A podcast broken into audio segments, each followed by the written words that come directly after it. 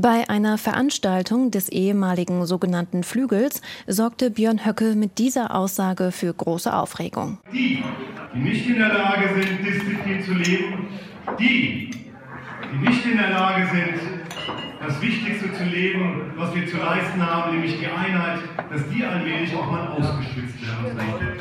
Höcke wollte seine politischen Gegner ausschwitzen. Alexander Gauland sagte später, was Höcke gesagt habe, sei sprachlich völlig daneben gewesen. Er stellte es aber wie einen Ausrutscher dar. Andere aus der AfD meinen, Ausschwitzen sei ein ganz normaler Begriff, den sie jeden Tag nutzten. Wirklich?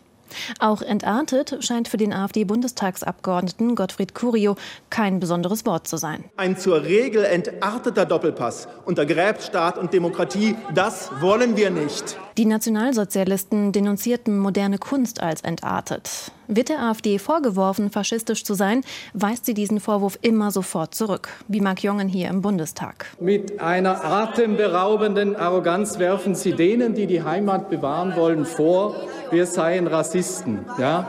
Bei Ihnen, bei Ihnen ist eben der Rassismus immer nur ein Rassismus von Deutschen, aber nie ein Rassismus gegen Deutsche. Auch AfD-Bundessprecher Jörg Meuthen argumentierte so gegen die Black Lives Matter-Demonstration erst vor wenigen Wochen gegenüber dem ARD-Hauptstadtstudio. Er kritisierte sie, weil hier etwas suggeriert wird, was nicht ist nämlich ein Rassismus, der so nicht existiert für meine Begriffe und auch eine Art Schuldkult aufgrund der eigenen weißen Hautfarbe gemacht wird, was ich völlig unangemessen halte. Meuthen sagt nicht, dass es falsch ist, gegen Rassismus auf die Straße zu gehen, aber er behauptet, dass Weiße genauso diskriminiert würden wie Schwarze. Er verdreht die Realität. Außerdem nutzt er den Begriff Schuldkult. Ein Begriff, den Rechtsextremisten nutzen, um die Verbrechen der Nationalsozialisten zu relativieren.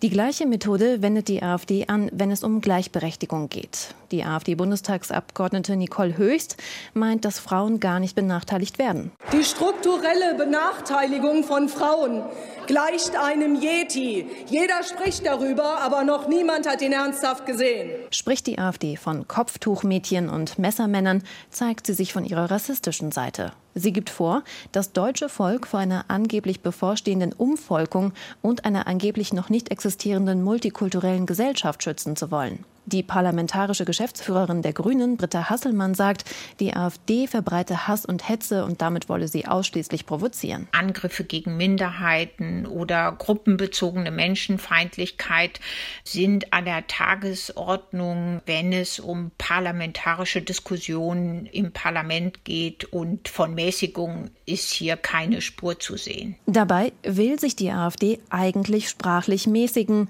um einer Beobachtung durch den Verfassungsschutz zu entgehen gehen, um bürgerliche Wähler anzusprechen, um koalitionsfähig zu werden. Dabei geht es der AfD offenbar nur um ihre Außendarstellung, nicht darum, ihre politischen Inhalte zu ändern.